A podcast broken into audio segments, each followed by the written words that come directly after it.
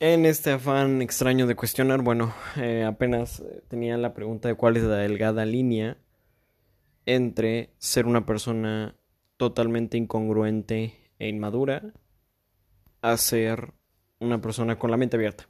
¿Dónde está la delgada línea? Eh, quizás es tan delgada como un cabello, no lo sé. Pero bueno, es que es interesante. ¿Es válido cambiar de opinión? ¿Es válido cambiar de perspectivas, de ideas? ¿Se puede? O sea, de un momento a otro, ¿es válido? ¿Qué tanto te tienes que aferrar a las ideas o a las decisiones que tomas? Mm, no lo sé, tal vez eh, creo que nada en este mundo nos tiene que definir más que nuestra esencia y tal vez una idea puede ser algo a lo que las personas mm, em, nos gusta apegarnos, vaya. Y el problema de apegarnos a una idea es que es, puede ser la cosa que menos nos haga libre y más nos puede estancar.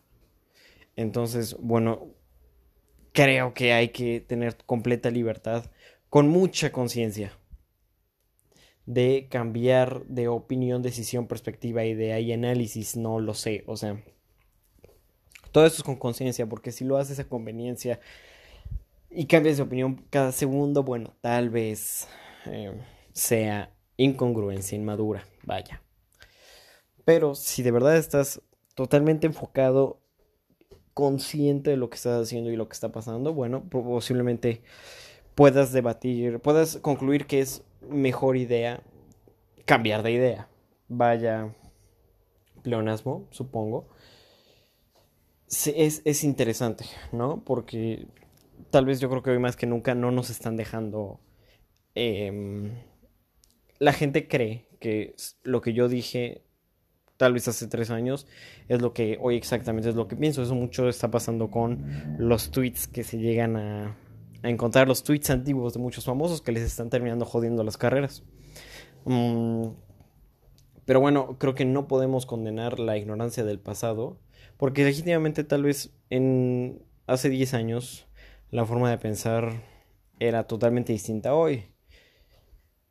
Entonces, bueno, en, su momento, hace 10 años, tal pensamiento era algo, no es que esté bien, pero no estaba mal visto simplemente. Entonces, pues daba igual. Y hoy está terriblemente mal visto, ¿sabes? Entonces, así como las ideas conforme el tiempo cambian, pues las mismas personas que absorben estas ideas van a cambiar.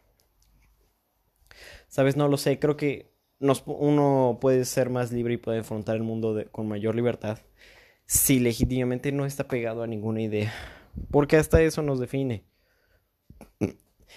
Y pues muchas veces la mayoría de las ideas que tenemos no las concluimos nosotros mismos, sino nos las programaron. Entonces, pues hasta qué grado hay que confiar con, con nuestras ideas. ¿Cómo, podríamos saber qué, qué, cantidad de ideas son? ¿Cómo podríamos llegar verdaderamente a saber cuáles son todas las ideas que nosotros desarrollamos y cuáles son las que nos programaron?